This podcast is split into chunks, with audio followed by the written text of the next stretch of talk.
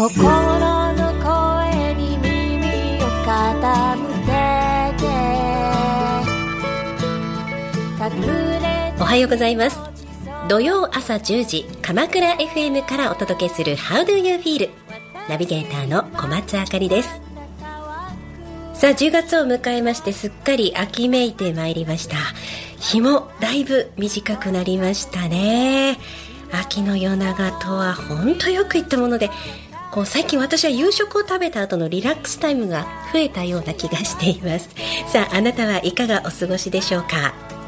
この番組 How do you feel は感情キーワードに様々なゲストをお迎えし毎日を心豊かに生きるための秘訣を学んでいこう。そんなトーク番組です。今回も番組コメンテーター株式会社アイズプラス代表の池照佳代さんにお越しいただいています。佳代さんどうぞよろしくお願いいたします。はいよろしくお願いします。さあ早速まずはこの質問からです。佳代さん今日のご機嫌はいかがですか？はいありがとうございます。この1週間ぐらいすごい朝晩すがすがしい空気ですよね。はい。だからなのかもう海辺からの富士山めちゃめちゃ綺麗です、うんもうそんな季節ですか。はい。だからこれからどんどんどんどん富士山とか江ノ島がもっとくっきり見えると思います。もう本当に心がすがすがしいです。うーん。このようにまずは感情を言葉にしてみるということが自分の感情を理解するための大切な要素であることをこれまで学んできています。前回は君の好きを発見しようをテーマに鎌倉市内各所で開催されました仕事展 2023in 鎌倉にてラジオブースを展開しまして子供ゲストの皆さんにお話しいただきました。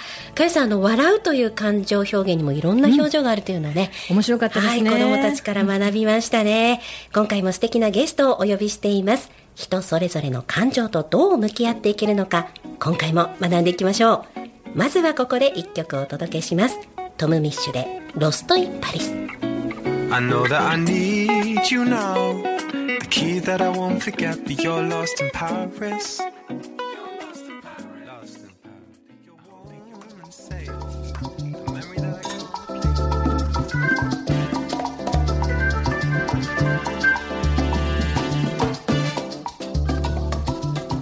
土曜の朝、鎌倉 FM から小松あかりがお届けする How do you feel?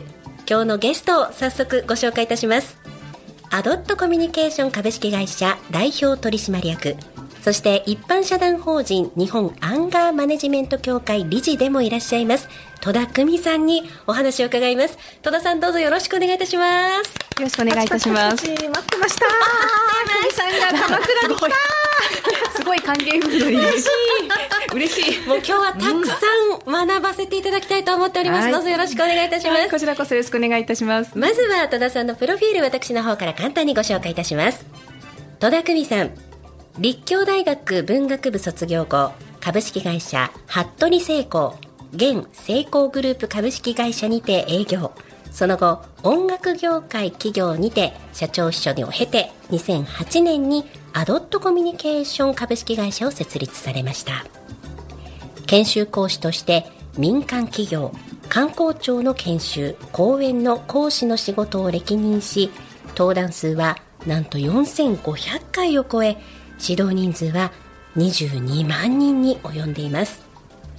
著書にアクティブリスニングアンガーマネジメントアサーティブコミュニケーションアンガーマネジメント怒らない伝え方そしてアドラー流たった1分で伝わる言い方などなんと16冊。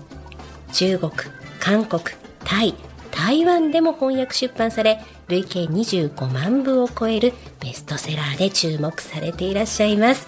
今日はこんな戸田さんにお話を伺える機会大変貴重なお時間ですどうぞよろしくお願いいたしますよろしくお願いいたします。来た来た来た来たかしさん嬉しいですねそうなんですよもう私本当に久美さんってもうお呼びしちゃいますね、はい久美さんのセミナーに1回出させていただいたんですよね、うんでそのお話を伺ってからそっかアンガーマネジメントとか、うん。そのアサーティブなコミュニケーションってこういう捉え方をするともっと心が楽になるんだなっていうのが分かってもうその時からずっとファンです。ええもうありがとうございます。いやもう感情のことならもうこのお二方に聞けばいいという方々が今日鎌倉 FM に集結してますんでもう今日は心の話たくさんしたいと思います。どうぞよろしくお願いします。あの早速なんですけれどもカタカナがたくさん出てきました。これまでのご紹介に。えー、例えば、アンガーマネジメント、そしてアサーティブコミュニケーション。これ初めて聞いたぞという方、中にはリスナーの中にはいらっしゃると思いますので、ぜひ戸田さんの方からご紹介いただきたいんですが。はい。まず、アンガーマネジメントですが、アンガーは怒りを意味します。一言で言うと、怒りと上手に付き合うための心理トレーニングなんですね。決して怒ってはいけない、怒らない人になろうということではなくて、怒りで後悔しないことを目指すんです。怒りで後悔しないことを目指す。あの時あんな怒り方しなきゃよかったとか、あの時怒っておけばよかったとか、そんな後悔をしないように、怒りと上手に付き合うための心理トレーニングなんです。これがアンガーマネジメントです。で、そして、アサーティブコミュニケーションって、自分も相手も大切にした自己表現、自己主張という意味が含まれてるんですね。こんなこと私言っちゃっていいのかなって心の中でひるんだり、時には相手を心の中で見下したり、何言ってんのかなって。そんなことがないように、率直に対等に向き合いながらコミュニケーションが取れる。その考え方とスキルを意味してます。あの、そもそもなんですけど、戸田さん、なぜこの、うん心のこの感情をテーマに活動されることになったんですか？私もともとコミュニケーションをベースにした研修とか講演を私担当してて、はい。い、ろんな相談質問を受けるんです。うん。でその中でやはり感情に関わることの相談も非常に多くてうん。特に怒りですね。ただ私にはその時にその怒りをうまく体系づけて説明する術がなくそんな時に日本にアンガーマネジメントを持ってきた今協会の代表理事である安藤俊介氏とセミナーでたまたま一緒でご一緒したんですね。でそれであこれだよと思いながらあなんかねこうパズルで言うとそのパズルを仕上げる最後のピースをパチッとパチッともらったみたいな瞬間だったんです。気持ちいい。そうなんです。これがあればあこの相談とかこの質問に私は答えてあげられるんじゃはないいかと、自信を持ってね、はい。そう怒りって馴染みのある感情だけれどもなかなかそこ理解していない人って多いんですね、うん。だから理解していないものをうまく扱えるわけないんですよ。はい。なのでまずお伝えしているのが怒りって自分の持っているこうあるべきうん。自分の理想や願望や期待時には譲れない価値観を象徴する言葉ですがそのこうあるべきがその通りにならない。そういう時に抱く感情でもあるということがまず一つとあとは防衛感情とも言われてるんです、へえ、うん。本能的な？そうですね。あの身を守るための感情という役割があっては例えば自分の心と体の安心安全が脅かされそうになった時に怒りを持って対応するという本能があるんですあね。ということは怒りを感じるのも怒るのも悪くないってことです。うん身を守るために大事な手段術なわけですね人類が得てきたそうですね。まあ、それがあるからこそいろんなものを守りになるし自分が傷つかないようにするためにっていうことなんですかね。そうですね。自分にとっての大事な何かや誰かを守る。もちろん自分の心や体の安心安全を守る。うんそのために備わっているものなので、へー決して怒りを感じることも起こることも悪くないっていうこともまず分かってもらいたいんですよね。あーなんかそれだけでもストンとうんうんうん気持ちが楽になる救われる方はいそうですうんね、うん。怒り怒ってばかりの自分がダメな人なんですっていう相談すごく多いじゃないですか、そうですね。そうだからそういう時っていうのはやっぱり怒りは感じていいものなんだってそこに一言あるだけで全然あの感じ方違いますよね。そうですね、うん。その一言をお伝えするだけで、特に子育て中の方々はほっとする顔を見せるんですよ。あなんか毎日毎日愛すべき子供にイライラして怒って怒鳴り倒し、すよ。もう自己嫌悪と罪悪感でいっぱいだっていう相談って本当に多くてそういう方に伝えるとなんかほっとした表情を見せますね。確かに。その怒りのもとは自分のこうあるべきこうするべきなのでまず私どんなことでイラッとしたりムカッとしたり怒りを感じるんだろう。じゃあそこには自分のどんなべきが関わってたんだろう、そこを紐解きじゃあこれは相手に伝えたいと決断するならば、リクエストのように伝えましょうって伝えてるんですね。要望。これこうしてほしいとかこうしてほしかった、うんうん。リクエストのように伝えるって思えば怒りを表現するってそんなハードル高くないと思いません、うんうんうんうん。怒りを感じても6秒も経てば理性が働くって言われてるんですね。多分この辺かよさんも、そうですね、うん。シックスセカンズっていうすごい有名な言葉があるんですよ、意識を違うところに向ける6秒間、うん。なのでいろんな方法あるんですけどね。今私が感じてる怒りって0から10までのこの数メモリがあるならば今何点？って、うん。脳が点数をつけることに意識を向けてる間って、あ怒りに任せた衝動的な行動はしづらいんです。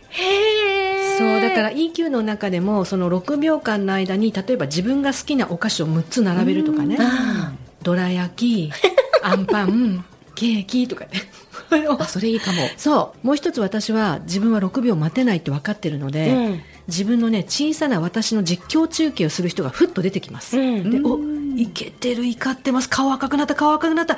手出るか手出るか手出ないって。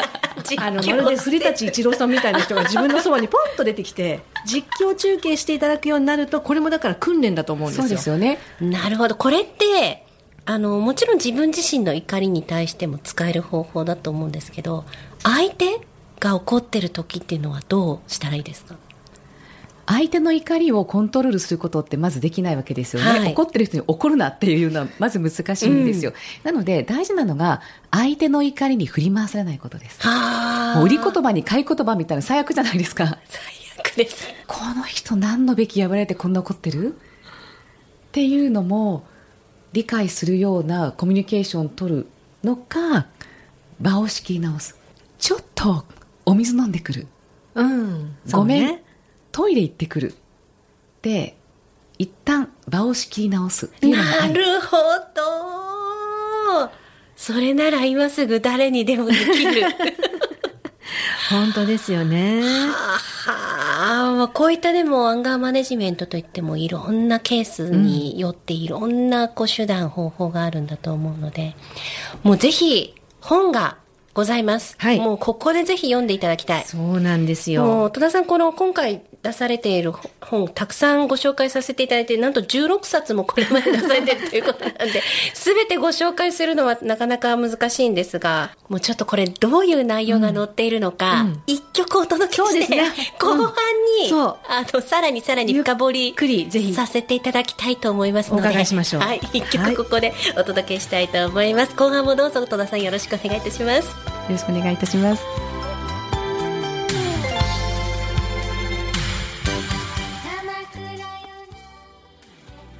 お送りしている曲は今回のゲスト戸田久美さんのリクエストで原優子鎌倉物語です。戸田さんこの曲なぜ今回お選びになったんでしょう？私鎌倉というとまずこの曲が頭の中でリフレインするようなもう瞬間がたくさんあるんですね横浜で育ったので鎌倉ってすごく身近な街で、観光そしてもちろん遊びにデートに、うん。仕事にそして学びにでしょっちゅう鎌倉来てたんです。しかも原優子さんって私の高校の先輩なんですね、でなのでもうこの曲鎌倉駅に着いた瞬間からなんか頭の中で流れるようなまあ歌詞は切ないんですけどね、うんうん。この歌大好きなので今回リクエストしました。なんかよーく鎌倉の街の空気感を表現してくれてるなと思って住まう人間としてもとても愛着のある一曲です。素敵な選曲ありがとうございました。お送りしたのは原優子で鎌倉物語でした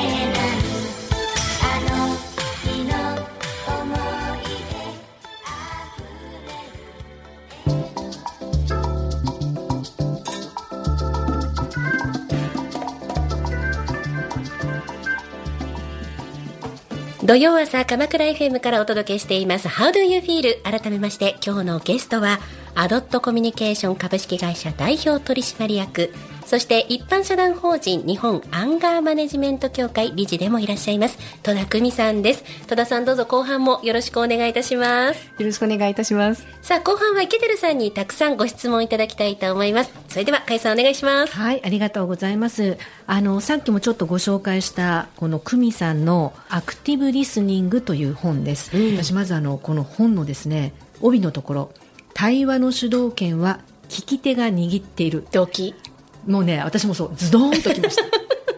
久美さんこれアクティブリスニングってそもそも何のことなのかちょっと今日お伺いしたいなと思いました。はい。あのアクティブリスニング、まあ、カウンセラーの方たちはよく馴染みのある言葉だと思います。で私カウンセラーではないんですがビジネスに役立つ傾聴術っていう帯にも載ってる言葉があるんですね、人の話をどう聞けるかって非常に大事だと思っていて、私あなたの話聞いてますよっていう表現ができるのか。うん。で相手の話を聞きながら相手の話をより引き出せるのか、まあ、そういうようなところを目指してアクティブリスニングっていう本をこの度書きました。あの久美さんこれねアクティブリスニングというこの本なんですがそもそもこれを書こうと思った何かきっかけって終わりなんですか？はい、あのそちらのアクティブリスニングも日経文庫から出版してるんですが、このアクティブリスニングアクティブリスニングの前にアンガーマネジメントとアサーティブコミュニケーションという本を出してるんです、はい。でこれが日経文庫の3冊目なんです、うん。でその編集者の方がアサーティブコミュニケーションにおいてもアンガーマネジメントにおいてもその次のステップって必要だよねと。でその時にやはり怒りという感情がこう湧いてきた時に自分のこうあるべきが先行してそれを押し付けて相手の話を聞けない時もあるだろうと。でアサーティブコミュニケーションって自己表現っていう言葉が入ってますから自分の話をどう表現するかうん。ということばっかり意識して、うん。いかに相手の話を聞いて対話をするかっていうところはやはりもう一歩押さえておいた方がいいということで、この2冊の次のステップの方を書いてくれないか頼まれたんですよ。でこの本を書き始めることに至ったということです。なるほど。ね。久美さんご自身が聞くっていうことをご自身でトレーニングしてよかったことって何かあるんですか？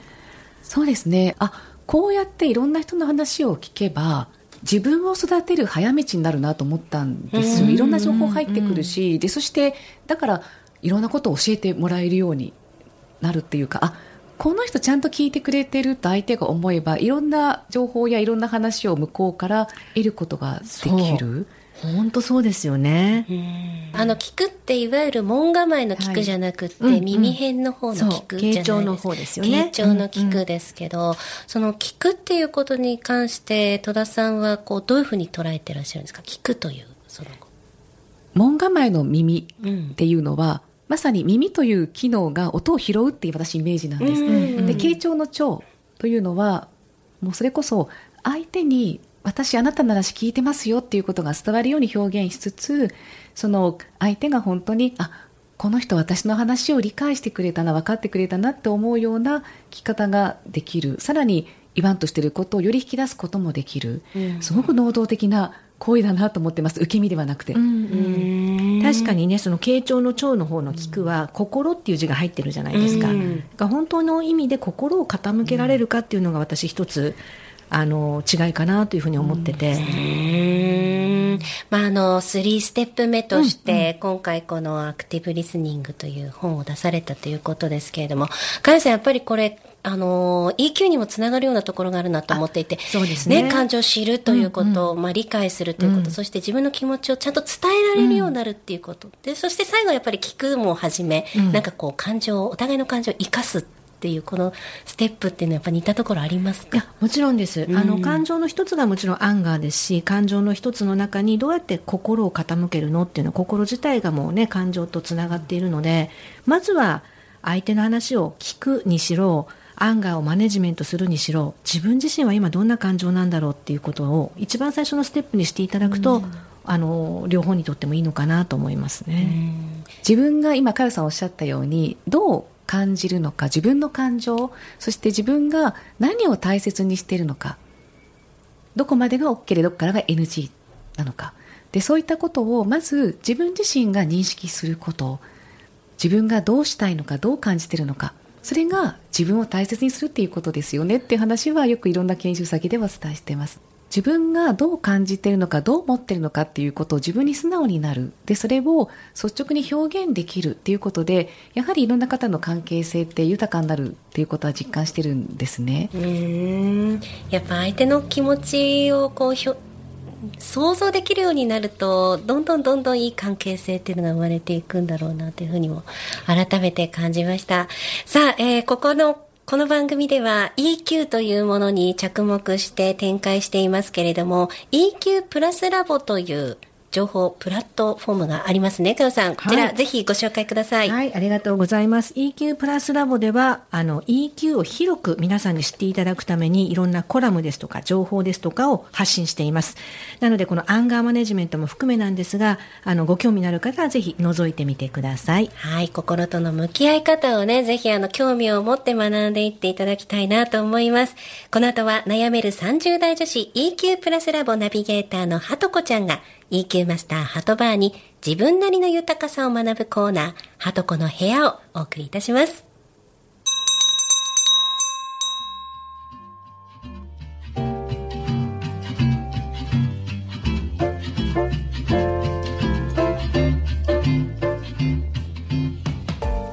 皆さん、おはようございます。はとこです。How do you feel? ご機嫌いかがですか？今日も EQ オウンドメディア EQ プラスラボのナビゲーターを務める私、はとこと EQ マスターのハトバーでこちらのコーナーをお送りいたします。今日もお悩み相談来てる？来てるよ学生さんから大勢の人前で話すのが苦手です。どうしたらいいですか？というお悩み。はとこちゃんも人前で話すのが苦手だったね。克服するために、はたこちゃんは今まで何をしてきたんじゃ？まず、自分の感情にとにかく向き合ってみたの。何が怖いの？何を恐れてるの？って繰り返し。そこから見えてきたのが、他人の目を気にして恥ずかしい思いをしたくないってことだった。ああ、なるほど。考えてみると、私はちょっと人の目を気にしすぎるところがあって、小さい頃から良い子でいよう、優等生でありたいって変なプライドを持ってた気がする。昔は人前で話すこと平気だったけど、その時みんなに褒められた体験が上手にやらないと笑われるかもに繋がっちゃったみたい。自分のことは自分にしかわからんのじゃ。はとこちゃんの場合はきっと頑張って褒められることが多かったから、完璧を目指しすぎてしまったんじゃろ。まあ、でも他人はそれほど相手の発言に耳を傾けておらん。そうなの。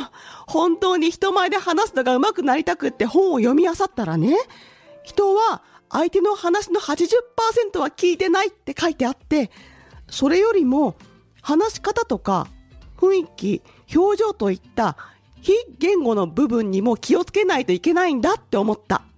そうじゃな。非言語の部分を人はよく見ておるんじゃ。内容を忘れてしまっても、なんか良い話だったなという印象は残っていることはないかとにかく、ポイントを絞ることじゃ。急に振られた時でも、とにかくこれだけは伝えたいっていうポイントを明確にすると、すっきりまとまるじゃろ。そうなんだよね。結局は、私は何が言いたいの？いっぱいいいこと言おう。この短い時間に全部詰め込まなくちゃ。ではなくて、絞った方が伝わりやすいんだよね。今でもとっさに振られるとドギマギしちゃうことがあるけど、これも訓練って思ってめげずにやってる。あとね、実は秘密兵器も持ってるの。人前で話す前には、落ち着くアロマをとにかくお守りみたいに嗅いでるんだよ。これも役立ってる。結局は、自分の機嫌は自分で取るってところにつながってる。はとこちゃんのお守りアイテムもその一つじゃな。うん、その通り。自分の機嫌は自分で取る。これ、大事だよね。